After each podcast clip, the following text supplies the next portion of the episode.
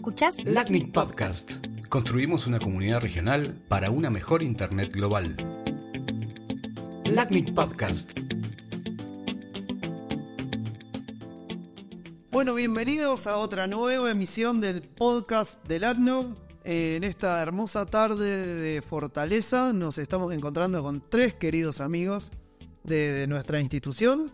Acá a mi derecha el señor Nicolás Nano Antonielo. Este, en los controles el señor Franco Micalici allá en el fondo, que hoy no le dimos micrófono, porque también eh, nos queremos ir temprano. Este, a mi supra derecha tenemos acá al señor a- al señor Ugay, que lo, lo voy a decir, de ahora más usted es Ugay. Perfecto. Es el señor Hugo Salgado, alias Ugay. Y acá a mi ultra supra, ultra remil derecha, eh, el señor Carlos Martínez. eh, que bueno, nada, tengo como. Es como que tengo acá la, la patrulla del DNS de Latinoamérica y, más allá. Y, me siento to- totalmente desbordado de DNS en esta tarde. Eh, me, siento como un niño alrededor de, tanta sabiduría de los nombres. Este, bueno, voy a empezar. eh, hoy vamos a hablar de, esto de la KSK. Em, para todos los que nos están escuchando, me voy a incluir como una persona que no sabe absolutamente nada de la KSK. No tengo ni remota idea de qué es lo que estamos hablando. Así que eh, le vamos a pedir a alguien que dé una introducción. ¿Qué es esto de la KSK? ¿Quién se anima y que por favor sea realmente breve? Y lo estoy mirando fijamente a... Me tranqué un poquito con lo de realmente breve. No, puedo, puedo, puedo.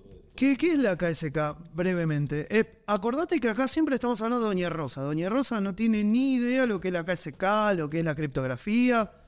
Como mucho puede saber lo que es una guía telefónica, que siempre es el, el- el ejemplo que estamos dando con Charlie, eh, hablando de la numeración, los nombres y el DNS. ¿Qué es la KSK? Cap- Capaz que antes de la KSK, que eso lo, podemos ir viendo entre todos, mencionar un poco qué, qué es el, el DNS y qué es DNSSEC, digamos, que es como previo. Bueno, dale, dale. El, bueno, el DNS es ese, ese, sistema que, podríamos decir que es una aplicación en Internet que básicamente asocia direcciones este, IP a nombres de dominio. ¿sí? Los dispositivos en Internet se identifican este, con, las direcciones IP, así como los teléfonos en una red de telefonía se identifican con los números telefónicos. Y como las personas nos acordamos más fácil de nombres que de números, a alguien se le ocurrió hacer un mecanismo de, de- de- de traducción, si se quiere, ¿no? O de asociación. Igual que la guía telefónica o el directorio telefónico asocia nombre de persona a tele- número de teléfono, en Internet el DNS viene a ser como el directorio telefónico de Internet. Asocia nombres, que llamamos nombre de dominio, este, Lacno. www.lacno.org, a direcciones IP. ¿Te acordás de la dirección IP 4 y IP versión 6? Sí, por supuesto. La- 181, 199, 160, 56. Ah, sos una, una- un- uno en millones, digamos. Yo en realidad no me acuerdo ni, ni, ni de mi propio número de teléfono, menos me acordaré de la dirección IP de los dispositivos. ¿Querés la de 6? No, no, no, gracias. Bueno, Dale. Este, no, gracias. Eh, y, y bueno, entonces este, este, este sistema, este DNS, uno le pregunta por el, por el nombre de dominio y le devuelve, entre otras cosas, la dirección IP. Resulta que cuando se inventó el DNS, no tenía mayormente mecanismos de seguridad, ni de privacidad, ni de otro montón de cosas que, que después se fueron surgiendo a medida que, Internet se fue complicando, digamos, y haciendo más, más utilizado para muchas más cosas. Entonces, en particular en materia de seguridad, el DNS, la versión, el estándar original, digamos, no tenía mucho previsto. Entonces, unos años después surge y se estandariza un- una extensión del DNS, ¿sí? una extensión de seguridad de DNS que se llamó DNSSEC. ¿Qué es DNSSEC? Bueno, lo que, ¿cómo puedo explicarlo para, para, para todos? Eh, mm, cuando en, el DNS, cuando uno quiere resolver un nombre, es decir, darle el nombre y que me devuelva la dirección IP, en general participan como dos tipos de- de- de dispositivos, de equipos que llamamos servidores. Un servidor que se llama servidor recursivo y un servidor que se llama servidor autoritativo. El servidor recursivo es el encargado de buscar la respuesta. Para que no la tenga que buscar el cliente, el cliente se la pasa al servidor recursivo. El servidor recursivo es el buscador del DNS. es como el mayordomo que va a buscarle el dato de la guía telefónica. Ahí está, el, el- Google del DNS. Bueno, no importa, no importa. Vamos a meter el pip. El, el buscador, el buscador del DNS es el servidor recursivo. Hay un montón por ahí, yo puedo elegir cualquiera, todos hacen lo mismo. le paso la pregunta al servidor recursivo. El servidor recursivo tiene que buscar la respuesta. La respuesta está por ahí en todo, ese, ese, ese, ese directorio que es el DNS, que es como una especie de base de datos distribuida en todo el mundo. O sea, hay una partecita de la información que está distribuida por todo el mundo. Para buscarlo, esa información está en otro tipo de servidor que se llama servidor autoritativo. Esos servidores autoritativos son los que el servidor recursivo va a ir consultando hasta encontrar el que tenga la respuesta, obtiene la respuesta y se la pasa al cliente. En esa conversación entre el servidor recursivo y los servidores autoritativos es donde actúa este nuevo protocolo que se llama DNSSEC. ¿Cómo lo hace?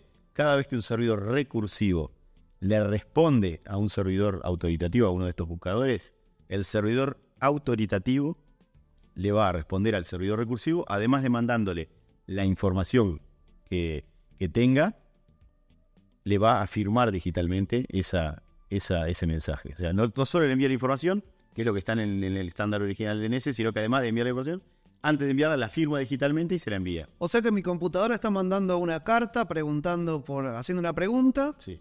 Y esa carta va a tener otra carta de respuesta. Y esa carta de respuesta podría llegar alterada por alguien o podría venir de alguna manera eh, rara. Y, este, esta nueva herramienta lo que hace es garantizarme que esa respuesta que estoy recibiendo es totalmente válida y que fue inalterada y que no se modificó de ninguna manera. O sea, está garantizando que. En esa analogía que haces vos de la carta, que está buena, cuando te mandan la carta de respuesta, si, solamente tenés la implementación del protocolo original del DNS, la carta de respuesta viene sin firma, sin nada. Entonces cualquiera podría falsificarla. Claro. no sabrías si la carta viene de mí o de cualquiera. O sea que la información que, sale desde el origen podría ser eh, válida, pero al llegar a mí podría estar eh, apócrifa de alguna forma, alterada. o incluso que alguien pueda, eh, pueda hacerse pasar por el origen y que sea inválida desde el origen. Digamos. No sabes de dónde viene.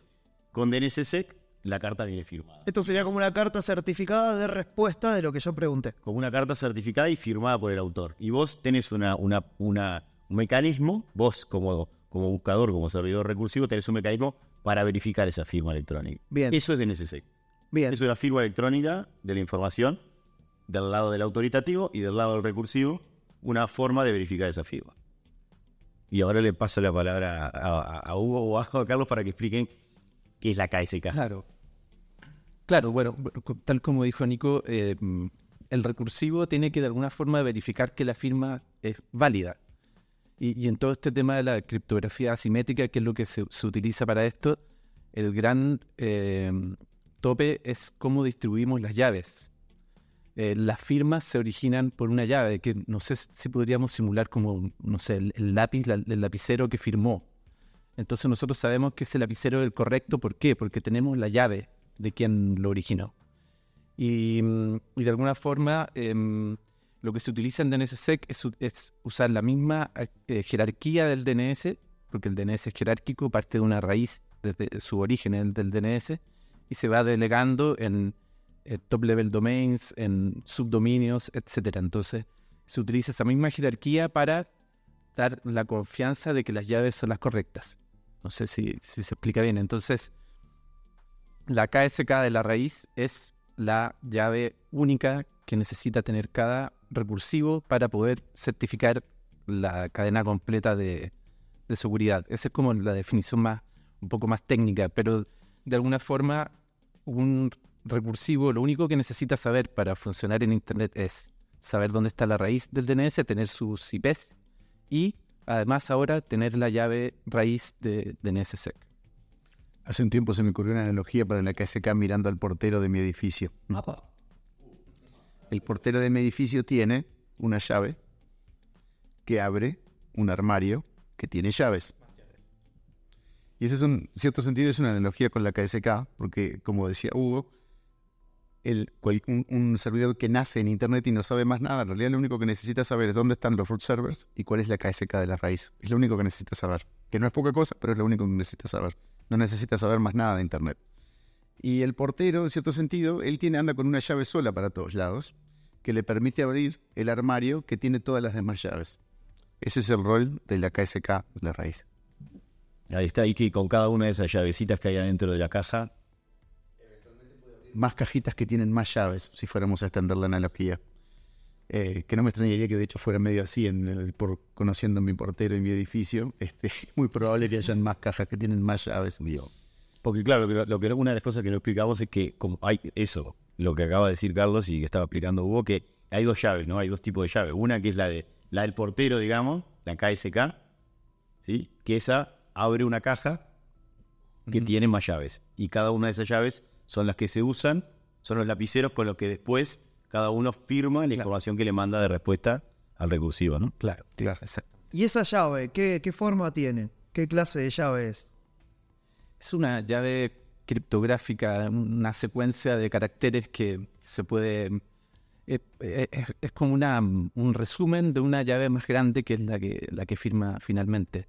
Pero son temas criptográficos que no es necesario eh, entenderlo en detalle, pero en el fondo eh, se garantiza de que es un carácter único y que es muy difícil que alguien lo pueda romper y, y simular. Si alguien llegara a tener acceso a esa llave privada, a la, a la parte privada de la llave de la KSK de la raíz, tendría un control completo sobre Internet. Entonces, ahí, ahí Falsear los mensajes, podría falsear los mensajes falsear de mensajes. todo el mundo. y serían indistinguibles de los, de los correctos. Entonces, ahí llegamos un poco a lo, a lo que significa esta ceremonia de, de la KSK de Aikan, de Ayana de la raíz. Ok.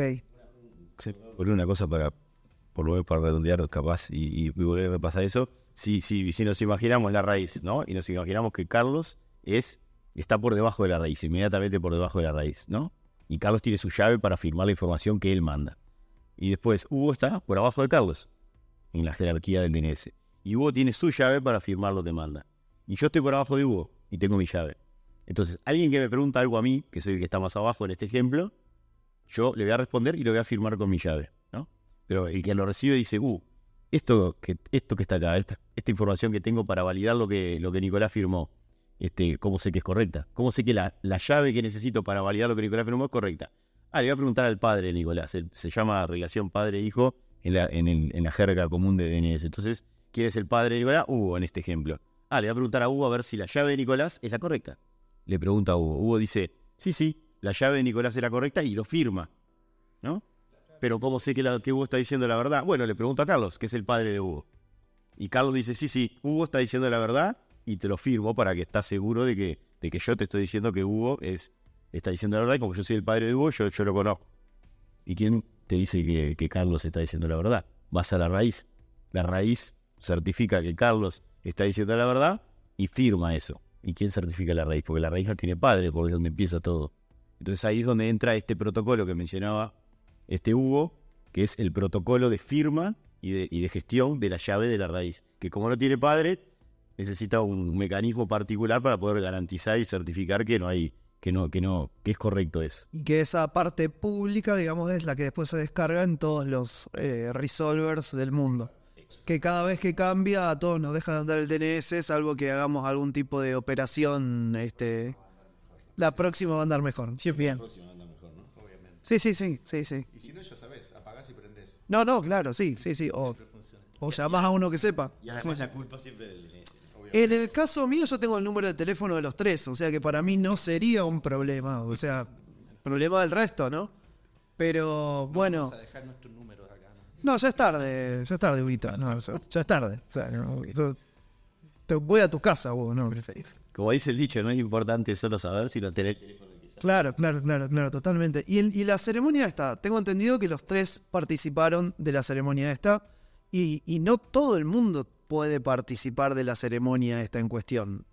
Que- A mí siempre me interesó el tema de la ceremonia porque yo, de hecho, yo me jacto diciendo, yo tengo muchos amigos que, que- que son lo- los dueños del DNS.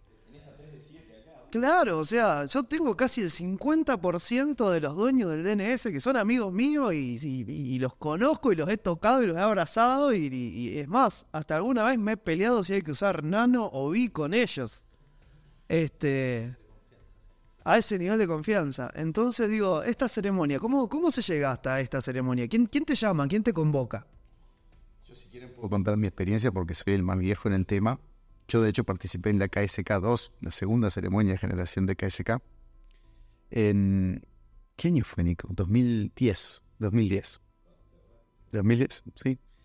Eh, apareció una convocatoria pública, IANA, de ICANN, eh, preguntando o pidiendo quienes podían estar interesados en oficiar como eh, testigos de confianza por parte de la comunidad, después lo que se le puso el nombre de TCR, o Trusted Community Representatives, para eh, de alguna manera eh, obrar como testigos auditores de lo que es la, la lo que es la ceremonia de generación y gestión del material criptográfico de la raíz, que no es solo la generación de la KSK, sino la, la KSK se regenera o- ocasionalmente, pero es el uso de la KSK para generar las claves intermedias. Eso es en realidad lo que se hace más frecuentemente. En, la- en el lenguaje de, de- de- de- de- de este protocolo, de este sistema, se llaman oficiales de criptografía. Sí, los- los- Y, y en ese momento, Charlie, vos que... Y en ese momento, de hecho, lo- eh, yo trabajaba en un operador eh, ¿qué? Eh, de telecomunicaciones, este, pero siempre me interesó el tema de la comunidad de Internet. Este, ya había sido ar- arrastrado a participar en el foro de política del ACNIC. Eh, había hecho, era el moderador del foro de seguridad del ACNIC cuando esa cosa existía.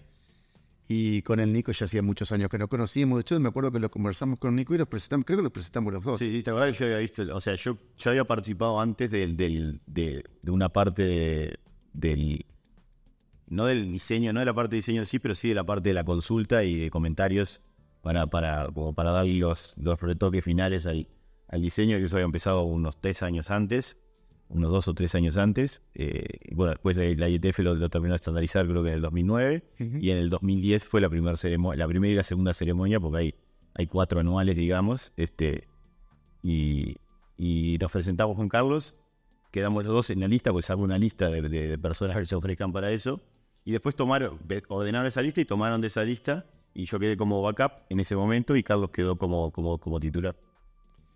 Y ahí allá fui a la, a la KSK2. Eh, sí, sí, la memoria. Debo tener fotos incluso, seguramente tengo fotos de la KSK2. Eh, es una experiencia bastante bizarra al principio, en el sentido de que es una- una cuestión muy ceremonial, muy regimentada.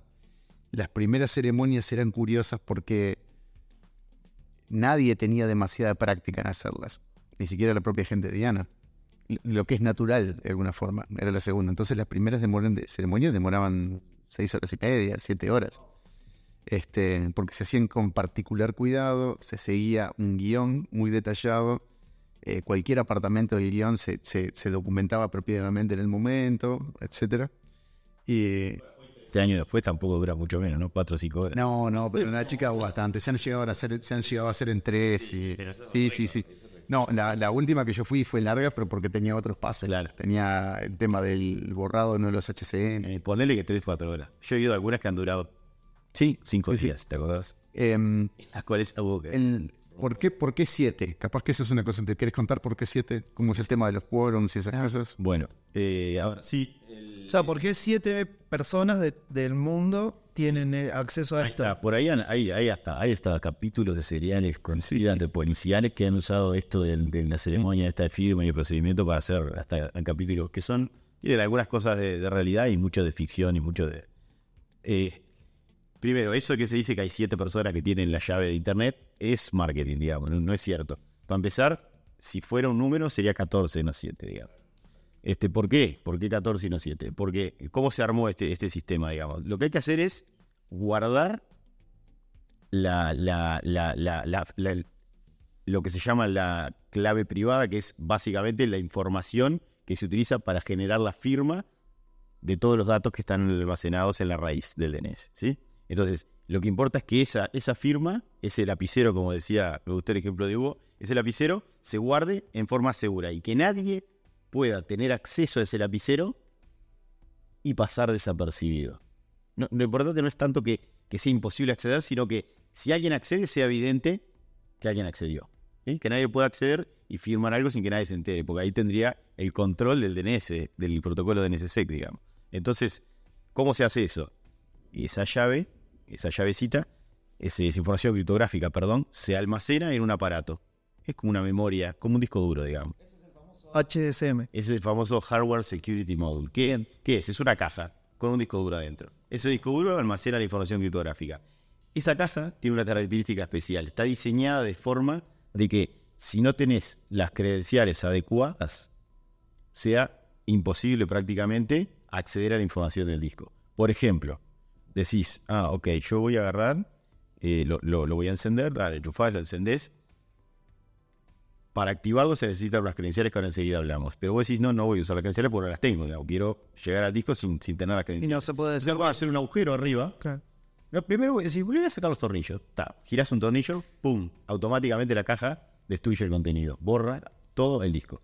Lo borra y informe irrecuperable. Eh, Es, tipo el cosito este que se enrolla del código da Vinci que tiene el vinagre adentro, el script. Eh, eh, Ahí va. eh, Es, es tipo, es tipo lo- lo- los lentes de Misión Imposible que se autodestruyen después de que de Sí. tienen información. Sí, sí, Bueno, entonces, si vos destornillás la cosa para abrirla, se borra la información. Si agarras un, decís, nada, no la voy a destornillar, soy más inteligente, le hago un agujerito, meto unos cables, los conecto, vos agarras un taladro, perforás la caja, apenas perforás la caja, se borra el contenido. De hecho, si la calentás a más determinada temperatura o la enfriás a más determinada temperatura, se borra el contenido.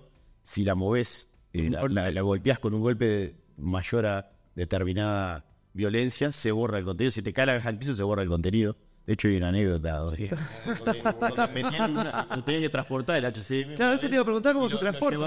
se transporta en la mano, digamos, como equipaje de mano. Y cuando lo fueron a pasar por la, por la cinta, le dijeron, no, ese aparato lo tenés que sacar y poner a- eso directamente en la cajita, ¿no? Cuando pasabas los rayos X. Lo pusieron en la cajita y tucu, tucu, tucu, saltó la caja así, llegó al otro lado, se borró.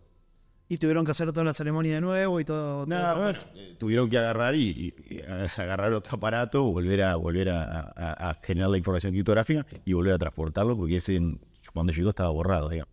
Este, entonces, eh, esas cosas pasan. Entonces, bueno, obviamente no hay backup de eso. Es la que se genera y listo. No, hay backup. Hay backup. Entonces, tenemos el aparato. Para activarlo, ¿cómo se activa el aparato? El aparato tiene unas tarjetas inteligentes, que son como una especie de tarjeta de crédito con chip inteligente. ¿sí? Igual.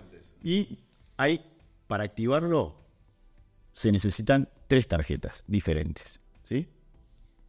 Tres tarjetas de siete. O sea, hay siete tarjetas, pero vos para activar el aparato necesitas tener e introducir en el aparato, una atrás de la otra, al menos tres de las siete. Solo con tres de las siete ya lo puedes activar, Mira, pero no con menos. Entonces, esas tarjetas son las que activan el aparato. Ese aparato que tiene la información adentro que se activa con las tarjetas se almacena adentro de una caja fuerte. Una caja fuerte como la de las películas. Una caja fuerte típica, caja fuerte con, con una con ruedita que tiene combinación, así. ¿Ah? Y después están las tarjetas que activan el aparato. Esas tarjetas se almacenan en otra caja fuerte. Pero no se almacenan todas juntas de la caja fuerte. Adentro de otra caja fuerte hay cajitas de seguridad. O sea, hay otras cajitas metálicas y cada tarjeta se pone en una de esas cajitas diferentes. Entonces tenemos siete tarjetas, de las cuales voy a necesitar por lo menos tres. O otra caja fuerte que tiene siete cajas de, de metal de seguridad adentro y cada una de esas cajas de metal se pone una de las siete tarjetas. y todo eso está en un solo sitio. Y para, entonces después cada una de esas cajas de metal, para, para abrirla, después de que abriste la fuerte, tenés que abrir la caja de metal. Claro. Para poder a- agarrar la tarjeta. Cada una de esas cajas de metal tiene una llave. Ok. Una llave física. Una llave como la llave de tu casa. Una llave física. Que esa es la llave de ustedes, digamos. Esa es la llave que se le entrega a cada uno de los oficiales de criptografía que hablaba Carlos. Ok. CDR que hablaba Carlos. ¿Sí? Después se cierran las dos cajas fuertes. Esas dos cajas fuertes están adentro de una jaula de metal que tienen todo un sistema de acceso con biometría, etcétera. Esa jaula de metal está dentro de un cuarto que también tiene sistema de acceso con biometría, etcétera. Ese cuarto está dentro de un data center que también tiene sus mecanismos de acceso. Que tiene guardias armados. Es- exacto, sí. Es como, porque además son data centers que almacenan información de seguridad de cosas incluso que requieren mucho nivel superior a seguridad que, que lo que estamos hablando nosotros. Entonces, bueno, tenés que llegar al data center en el día y la hora adecuada. Solo pueden ingresar presentando pasaporte o documento de identidad y los que estén registrados pueden ingresar. O sea que tenés que ser Tom Cruise, digamos, A para entrar hora. ahí. No, y tenés una ventana para entrar. Si llegás después no entras, si llegas antes no entras. Entrás, después hay una persona que tiene, hay dos personas que tienen las credenciales para acceder al cuarto, otras dos personas diferentes que tienen las credenciales para acceder a la jaula, otras dos personas que tienen cada una la combinación de la, de la caja fuerte para entrar, y recién ahí después con tu llave abrís y extraes la tarjeta. Y recién ahí se puede activar el aparato. ¿Sí? Y Bueno, y un, y un poco tu pregunta, y existen dos data centers con la misma información en las dos costas de, de Estados Unidos. Ah, ahí está el backup. Ahí está el backup. Entonces se hace una copia de, de la llave y se lleva al otro lugar y, y no se activa hasta estar seguro que están las dos funcionando. Así es que es complejo. Es- Bueno, sí, sí. ¿Y, y- y por qué todo esto? Claro, eh, que parece de película. Porque lo importante aquí es, por una parte, que nadie pueda acceder a la llave privada, eh, salvo la gente de ICANN, en el fondo, quienes son los que firman y mantienen la, la- la- la- el, el DNS, la raíz del DNS. Y por otro lado, de dar em, validez eh, dentro de Internet de que todo se está haciendo bien. Y por eso es lo que decía Carlos, hay guiones, es un procedimiento que se ha estado probando y repitiendo muchas veces y que está certificado, eh, auditado por empresas de seguridad. Porque finalmente lo que se quiere es que todos confiemos en que el DNS es, está controlado y, de cierta forma está siendo administrado correctamente. Porque de eso, de eso se trata Internet. En el momento en que ICANN dejemos de confiar en cómo lo está haciendo, es cosa, nos ponemos de acuerdo y usamos otra raíz, ¿o no? Así es Internet. Y, y después tiene la, la ceremonia tiene otras características. Por ejemplo, cada vez que se reúnen las personas para acceder a esa información y poder generar la, la firma de la firma, digamos, la firma de la firma, la KSK, este, se, eso se filma y se transmite, se hace streaming de eso en tiempo real. Lo he visto alguna vez, pero bueno, no- nunca. Cualquiera de la comunidad de Internet, cualquiera en Internet puede agarrar y mirar ese streaming, ver lo que está pasando, puede hacer preguntas, Exacto. puede hacer comentarios. ¿no? Entonces está auditado en tiempo real, digamos, por los testigos que están ahí y por... Y, y- y debo confesar que yo nunca pude seguir una ceremonia completa remota, pero, No, pero cuando participé hay gente, hay gente que está conectado todo el rato y, y muy atentos a lo que pasa. Así que-. Eh, no solo es, se filma, sino que me gustaría destacar también que, el, por ejemplo, el software que se utiliza durante la ceremonia para controlar el HCM, para efectivamente producir las firmas, porque el HCM en definitiva lo que es es una suerte de servidor de claves o servidor de firmas en la cual uno le da algo y él te lo devuelve firmado. O sea, se necesita un, un- cierto software alrededor para efectivamente producir algo que después se puede cargar en el DNS.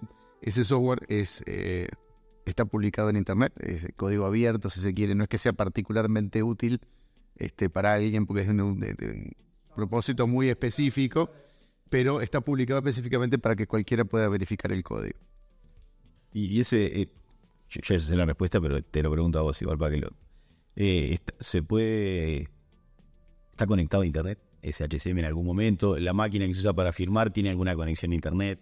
¿Cómo es? Porque alguien podría decir, ah, pero si está conectado a Internet, justo en el momento que se conecta el aparato, alguien puede Es buena esa. hackear y, y generar un problema de seguridad y acceder a eso. Eh, no, no está con el HCM, no se conecta a Internet. Eh, eso es una de las cosas que se- de hecho se trata de filmar claramente porque el HCM, si uno lo mira con cuidado, tiene un puerto Ethernet. Que de hecho está conectado, pero está conectado con un, con un patchcore cruzado a una node, no está conectado a Internet. Y de hecho se enumera privado y la notebook. La notebook es súper interesante, la notebook donde corre este software que recién mencionaba, que está publicado. La notebook es un modelo particular hecho especialmente. No tiene batería, no tiene Bluetooth, no tiene Wi-Fi. No tiene tarjeta de red. No, eh, no- No tiene, no tiene wireless. Tiene Wi-Fi, tiene Wi-Fi. Tiene tarjeta de red para conectarlo con el cable y con el HCM, claro. eh, efectivamente no, eh, no, no es, digamos, no se puede usar como notebook normal. no es que me la llevo de ahí y la uso para... Y ese, ese HSM, esa, ese, es, es un modelo que se consigue en el mercado para alguna otra aplicación o está específicamente hecho para eso también? No, no, eso existía. Y de hecho se, se utiliza principalmente, por ejemplo, con los bancos para, para poder tener las llaves del que generan tarjetas de crédito, supongo. También para... aplicaciones militares, usan para También. Y para autoridades... O sea que ese es un producto que yo me lo encuentro en Amazon, por ejemplo. No. Eh, No, no, sé si estará en Amazon, pero... No, no, de hecho no. Hay, curiosamente, ahora hay unos, hay, hay como que el mercado, hay, han aparecido unos HCM chiquitos que son USB, que los puedes conseguir en Amazon. HCM, HCM es como un, es un Sí, sí, es un término de un, de un producto. De hecho, hay, hay de software. Sí, y tenés y hay niveles de certificación o algo así, 4, 5 o más. Son los FIPS. Exacto, hay niveles de certificación del nivel de seguridad del HCM. O sea, qué tan bueno es el cacharro ese protegiendo el disco duro que tiene adentro, digamos. No sé si es que tan bueno es, sino que qué niveles de seguridad tiene y vos lo podés adaptar a tus necesidades. Exacto. O sea, no todo el mundo tiene una necesidad de como es el FIPS 340, una cosa así. Alguno de esos necesitas un contrato específico con la empresa que lo fabrica y no, no lo podés comprar en Amazon porque no lo puede comprar cualquiera. Perdón, no lo puedo comprar en PIP.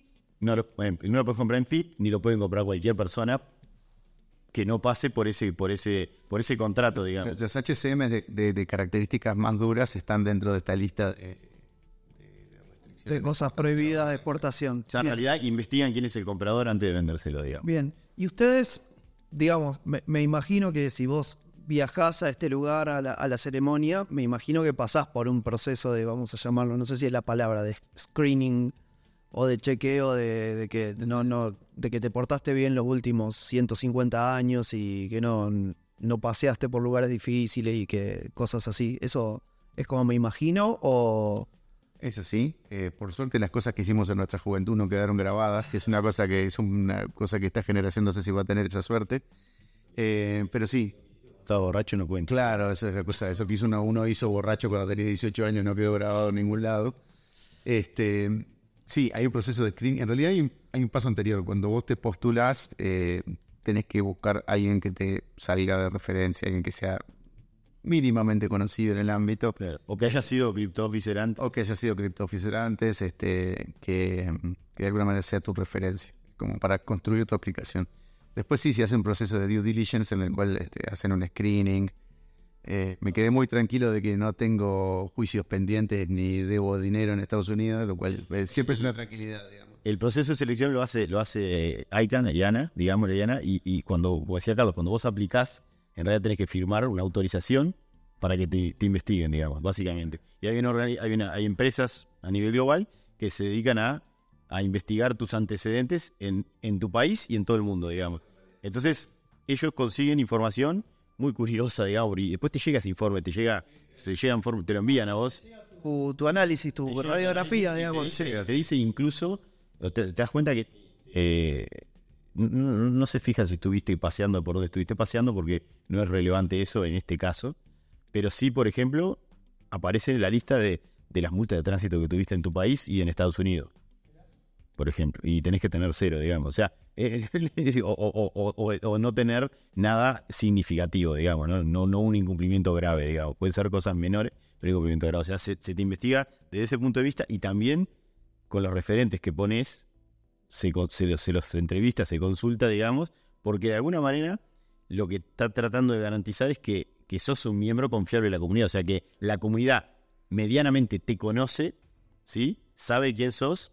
Y la comunidad misma dice, sí, nosotros en realidad, bueno, en esta, esta persona ha participado, sabemos quién es y, y confiamos. O sea, damos como el visto bueno para que sea uno de esos de esas personas que, que, que participa de esa ceremonia y que tiene la responsabilidad, si se quiere, de almacenar esa llave en forma segura entre ceremonia y ceremonia.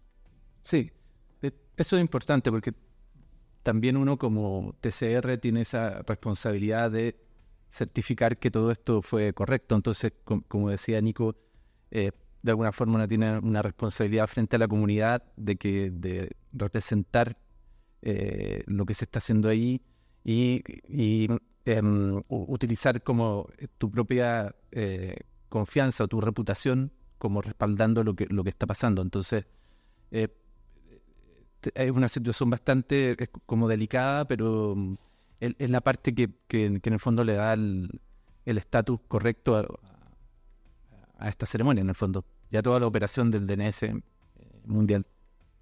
Hay, otra cosa que es interesante comentar que es cuando vos. Porque parece todo medio fantástico, ¿no? Parece que es un grupo de super espías ahí. Es bastante de película esto, o sea, a pesar de que parezca... Está- es, es- es material ri- lindo para hacer, para hacer cualquier cosa de, Claro. ciencia ficción con esto, pero, pero la, y la realidad es, la gente a veces, a mí por lo menos me han preguntado, mis amigos, me dicen, vos, pero escuchame una cosa, ta, te pagan por eso que haces, digamos.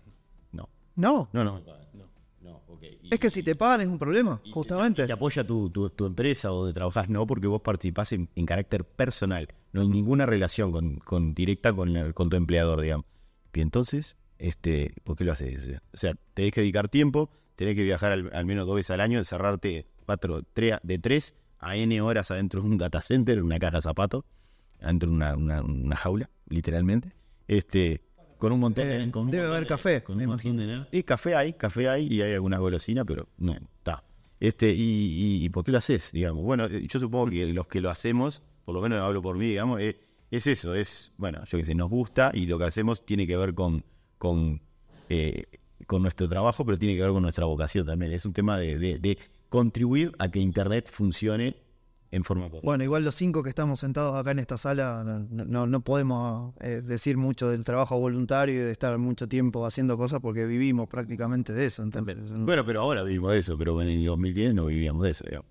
Bueno, pero por algo se empieza. Todos, todos empezamos con cero pero, horas de pero- pero en realidad a mí por lo menos me gusta, me gusta creer, por lo menos, este, que, que lo que hago no lo hago por, por, por, porque, por, lo, por lo que me pagan, digamos, lo- solamente. Lo hago po- porque desgraciadamente necesitamos dinero para vivir, pero digo, eh, eh, lo hago porque me gusta hacerlo, digamos, ¿no? Es una suerte, sí considero que es una suerte que me paguen por hacer algo que me gusta, ¿no? Porque no, no es el caso, no, se da siempre, digamos, pero, pero lo hacemos más allá, lo hacemos y lo hacíamos antes de que nos pagaran por hacerlo, mucho antes. Entonces, y creo que todos los que han sido oficiales de criptografía y, en muchísimos otros roles de Internet, Internet es un trabajo colaborativo, no hay nadie que... Y, y- y hay cientos de miles de personas que lo hacen porque les gusta hacerlo. Algunos, además, trabajamos de eso, pero no siempre fue así, digamos.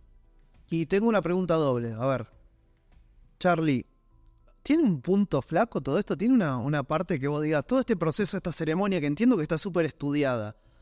¿Hay algo que, que, que Doña Rosa pueda pensar ahí, pero ay, alguna trampa debe haber, alguna cosa media que esté gris ahí debe haber? O, o está todo tan limpio, tan, tan perfectamente hecho que es... identificar una cosa en particular. Y la quiero encadenar con otra pregunta. Suponte que hubiera algo que uno diría, ahí ya hay una parte de la ceremonia que todavía no la terminamos de decir que es totalmente transparente. Vamos a suponer que estuviera, yo no lo sé, no es una respuesta que no tengo. Suponiendo que no existiera y que hubiera una brecha. Hugo dijo, estamos poniendo nuestra reputación.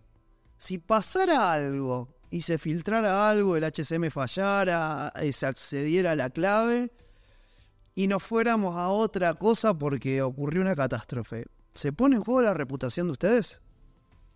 Dejo esas dos preguntas. Eh, A ver, yo- elabórenla No, no, de nosotros. de- de lo que- yo entiendo que es- de- estamos hablando de la reputación del protocolo de SC. A- O sea, arran- están- arranquemos con la de ustedes, que son los que se van a un lugar, se encierran seis horas, ponen su nombre y se vuelven con una llavecita. Yo creo que de alguna manera sí, porque en definitiva sobre el final de la ceremonia se produce un- el guion completo con toda la serie de pasos, las excepciones registradas. De alguna manera lo que estamos ahí lo firmamos y de alguna manera nos hacemos responsables. Si hubiera una brecha, eh, yo creo que sí, que inmediatamente caería un, fuerte manto de duda y escepticismo sobre, no, solo, no, no, no sé si sobre el protocolo de NSSEC, sino sobre toda la, esta estructura de firma y compartimiento de secretos y, y sin duda tendría que haber algún tipo de investigación porque hay más actores, como dijo Hugo hace un rato, este, hay un auditor externo, hay otros testigos, este, que de alguna manera eh, también están de alguna manera eh, tratando de ser pares de ojos adicionales con respecto a lo que se hace.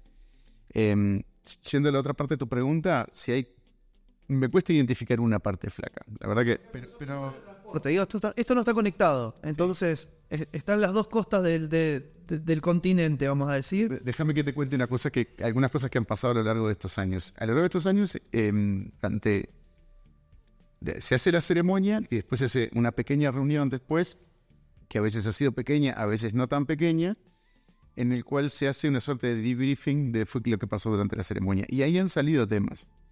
Eh, y la ceremonia ha ido evolucionando con el tiempo, incorporando esos comentarios. Hay algunos súper interesantes, que no hablamos de las tamper evident bugs, que es un detalle, es un detalle bastante color que le agrega un poco a la cuestión cinematográfica de esto, que es que las llaves que contó Nico, que se guardan, se guardan en unas bolsas plásticas detalle. que tienen una característica interesante que son las mismas bolsas que usa a veces la policía para la, preser- para la preservación de pruebas. Uno pone lo que quiere guardar, lo cierra, tiene un, un adhesivo, tiene una numeración que es única, tiene un código barras que es único, se quita un lacre y la bolsa, esa no es que va a impedir que alguien retire el contenido, pero va a ser tamper evident. Si alguien la abre, va a ser evidente que esa bolsa fue abierta. Verado, digamos. Exactamente. Eso. Entonces, em, cuando la ceremonia empezó, se guardaban directamente las tarjetas inteligentes en la, en la bolsa. Y en una de las ceremonias, en una de los debriefings después de la ceremonia, una de las personas que estaba hizo la siguiente observación. Que él sabía de laboratorios que eran capaces de leer un smart card, o sea, el chip del smart card, haciendo qué cosa? Clavándole unos electrodos al chip, A través de la cada uno de los seis pines que tienen, A través seis o ocho pines, a través- y eso él, a él le parecía que por las características de la bolsa se podía hacer a través de la bolsa y que la única forma de detectar si eso ocurría era de alguna manera mirando con una lupa o incluso con un microscopio Viendo si la estaba bolsa pinchado. a ver si estaba pinchada. Lo cual es imposible, ¿no? ¿Eh? Lo cual es imposible técnicamente de hacer. Exacto, exacto, porque aparte aparte se puede pinchar naturalmente. Claro. Sí, por la manipulación. Exacto. Entonces ahí se incorporó una mejora que fue no se puso más directamente la Smart Card en la bolsa, sino que la Smart Card a su vez está en una caja plástica de plástico rígido. Eso Que ya no, no era así desde el principio. Este, Que ya no es tan fácil pinchar sin que sea. yo no sé si ustedes llegaron a la etapa que eso todavía... Sí, vos, vos sí, ahí está. Hubo no, vos no siempre viste la caja plástica. Exacto. Claro. Eso fue una, eso no fue una mejora de la ceremonia. Después hubo otra que tiene que también me resultó sumamente interesante en su momento que tiene que ver con lo siguiente. Eh, hablamos del software que se usa en la ceremonia. ¿Cómo se verifica si lo que se hizo es el mismo software que está publicado? O sea, se hizo con el mismo software que está publicado. Entonces se introdujo el hacer un hash del sistema operativo que se corrió en la notebook y leerlo ahí.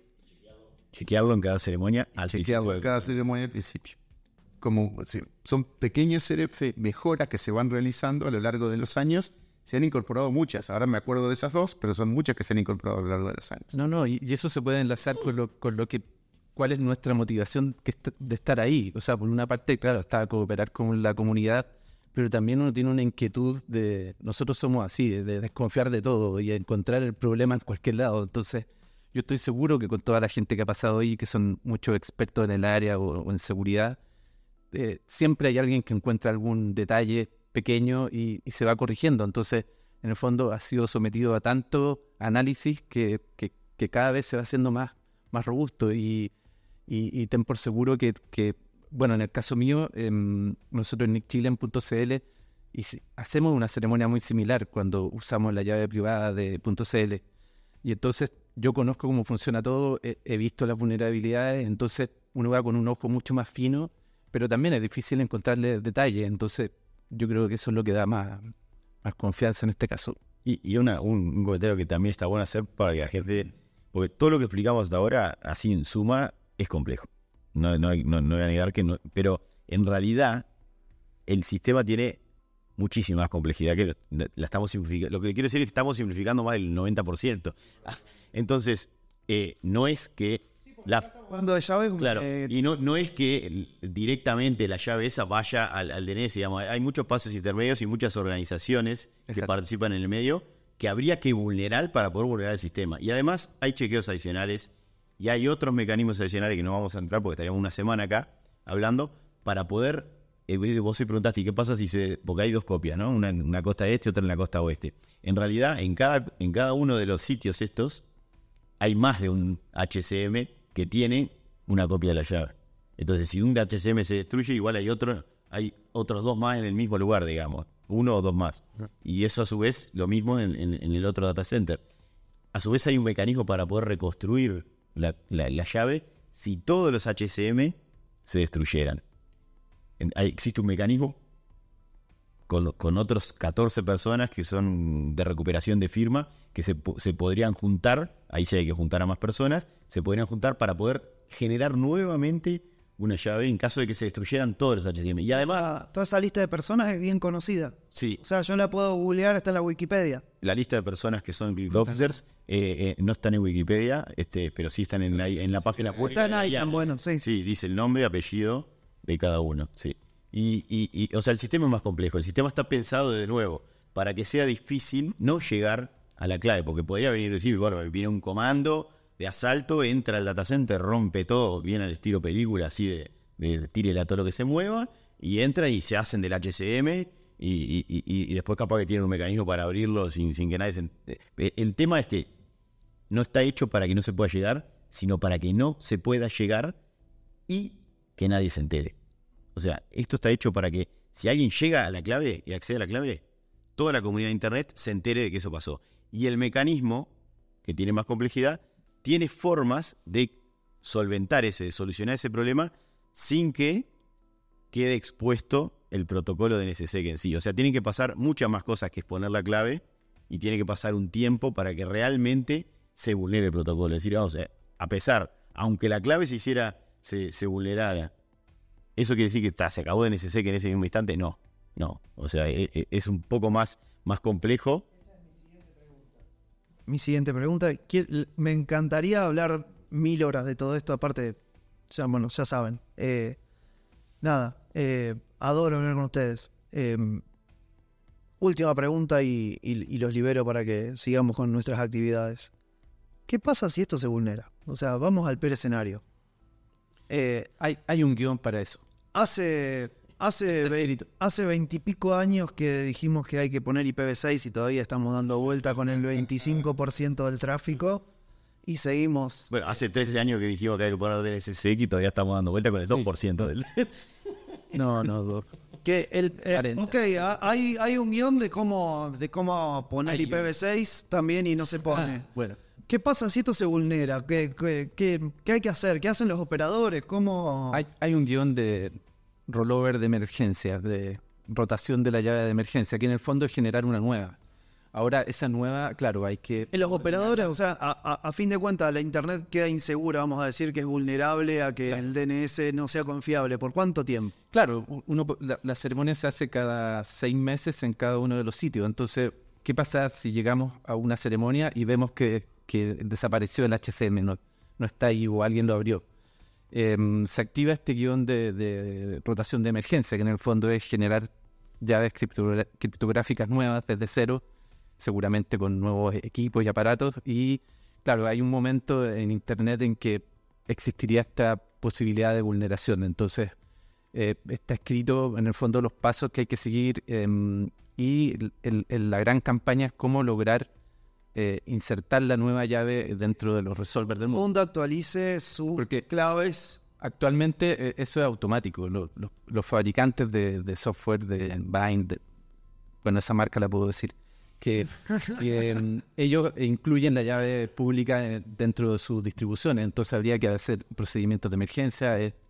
Me gustaría ver eso, un bonito ejercicio, pero... Tendríamos que saber, de hecho, tendríamos que poder calcular cuánto tiempo sería no confiable el DNS desde que esa, esa catástrofe pasa. Yo eh, te voy a comentar algo sobre eso, digamos, porque yo, ahí, ahí yo tengo un, ahí puede haber un matiz de opinión, digamos, pero ta, hay cosas que como dice, como dice Hugo, eh, son, son hechos técnicos y bueno, no vamos a entrar en detalle. Porque, porque vos, Nico, también dijiste en algún momento nos mudaríamos a otra raíz y eh, haríamos todo. O sea, hay, hay un montón de cosas técnicamente viables para hacer, pero de ahí a que la comunidad entera lo adopte. Pero, pero, pero ojo que hay, un, que hay un tema. La raíz se puede vulnerar, pero nosotros en punto .cl tenemos nuestra propia llave y nosotros aseguramos que esa no está vulnerada. Entonces utilice esta llave pública de punto .cl y no le crea a la raíz Por el ejemplo. camino. No, y además hay otra cosa, es, es, es- es como, es, es- como así, es como decir, ok, si vos caminando por la calle con la llave de tu casa en el bolsillo, ¿no?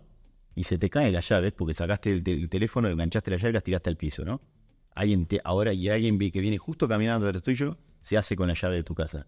Eso quiere decir que ya tu casa está, ya, está, ya tu casa está vulnerada. No. Primero, todavía tiene que saber cómo llegar a tu casa. Una vez que llegó a tu casa, tiene que llegar a la puerta. Tiene que abrir la puerta y tiene que, o sea, tienes que vulnerar. Lo que quiero decir es, si vos, aunque yo te la dé la llave privada, ¿no? ¿No?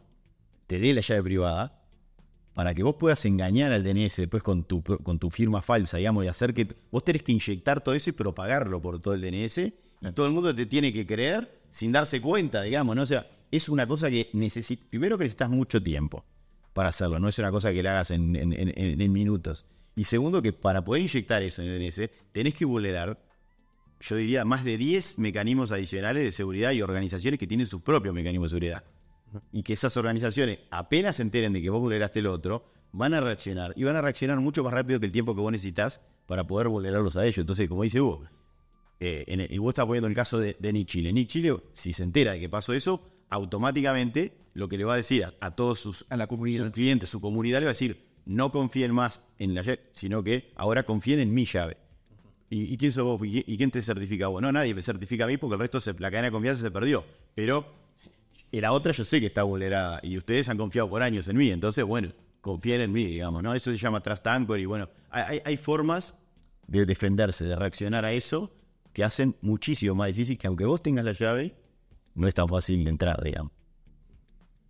Entonces, DNSSEC en realidad queda obsoleto por un tiempo inmediatamente cuando se vulnera la llave. No, lo más probable es que si se vulnera la llave, DNSSEC siga siendo válido y no haya absolutamente ningún riesgo global de seguridad de perder el protocolo. Es, es interesante lo que dice Nico y lo que dice vos, porque en realidad el hacerte de la llave per se no es demasiado útil. Para lograr derivar un beneficio de haberte hecho de la llave, tenés que hacer otro montón de cosas, que es eh, diseñar un ataque, digamos, bueno, bueno, ahora que tengo esto, voy a tratar de atacar al banco X o a la financiera Y. Y entonces para eso me tengo que poner un servidor con la zona de ese banco y hacer una cadena de confianza falsa con mi clave falsa. Y a su vez tengo que hacer una suerte de phishing o de spoofing para o anunciar ese prefijo y tratar de secuestrar la ruta del banco para arrastrar el tráfico a mi servidor. O sea, o sea, derivar un beneficio concreto de eso es bastante... Son un pedacito de un ataque global gigante. Ya, tenés que, tenés que vulnerar los servidores raíz o hacerte pasar por los servidores raíz, que a su vez, cuando reciben la clave para inyectarla en un servidor raíz, confían en algunos servidores que son los que le pasan esa información. Tendrás que vulnerar esos servidores. Entonces, no es tan eh, fácil. A ver, el, el impacto a nivel de seguridad de una pérdida de la clave no, no es inmediato, de ninguna manera es inmediato. Entonces estás bien dentro de la, de la, incluso del Del rollover. emergencia. Claro. ¿Cuántos de esos son los timers de la 5011? Algo así como 30 días al final del proceso completo, ¿no? Sí, claro. Y sí, porque entre otras cosas tienen que viajar las personas para querer la clave. El, la RF50, 50, 50 11, sí. La 5011, que es lo que especifica, es una suerte de protocolo en el cual las partes se señalizan, en el cual yo te aviso, yo servidor raíz te aviso que mira que la clave va a cambiar. Tiene una serie de etapas para asegurarse de que eso funcione bien y tiene unos timers y la suma de esos timers, o sea, desde que empieza hasta que la clave está finalmente rotada, creo que suma 30 días.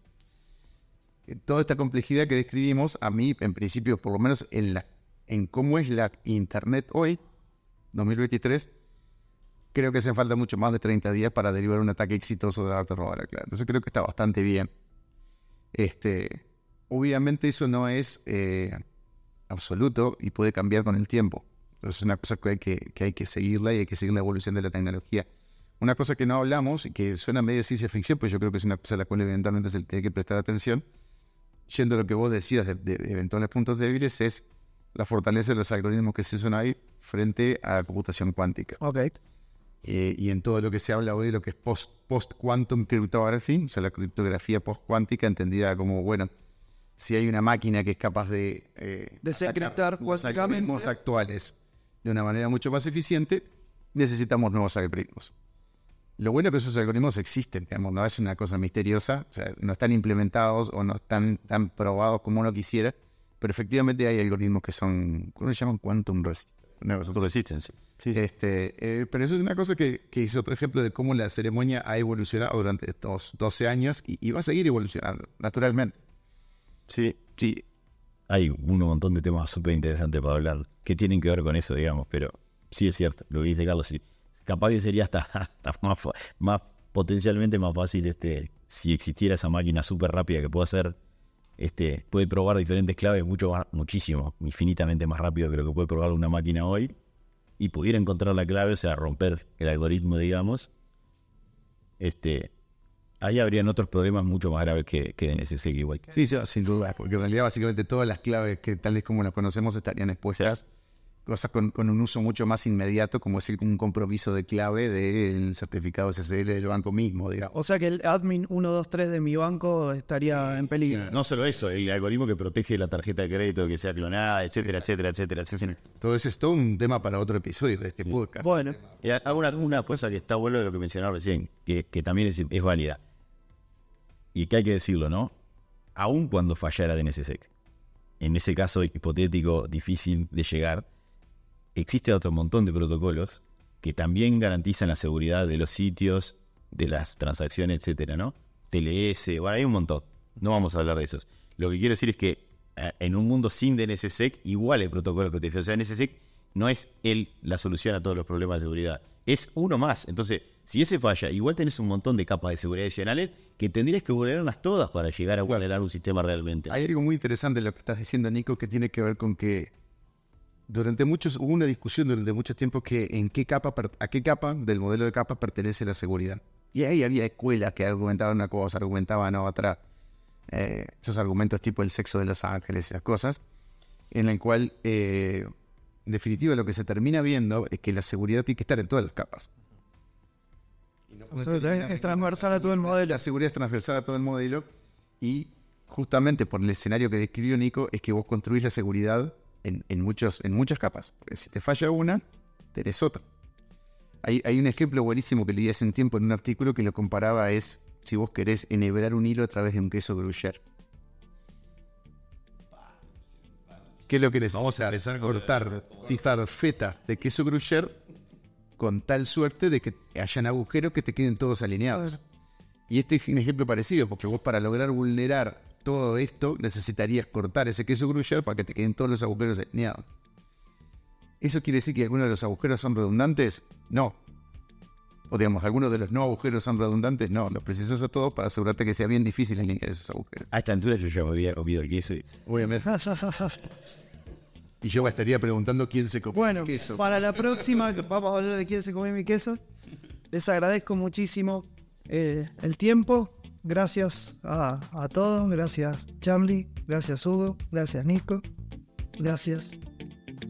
¿Escuchaste? Escuchaste el LACNIC Podcast. Suscríbete a nuestro canal y conoce de primera mano los próximos episodios.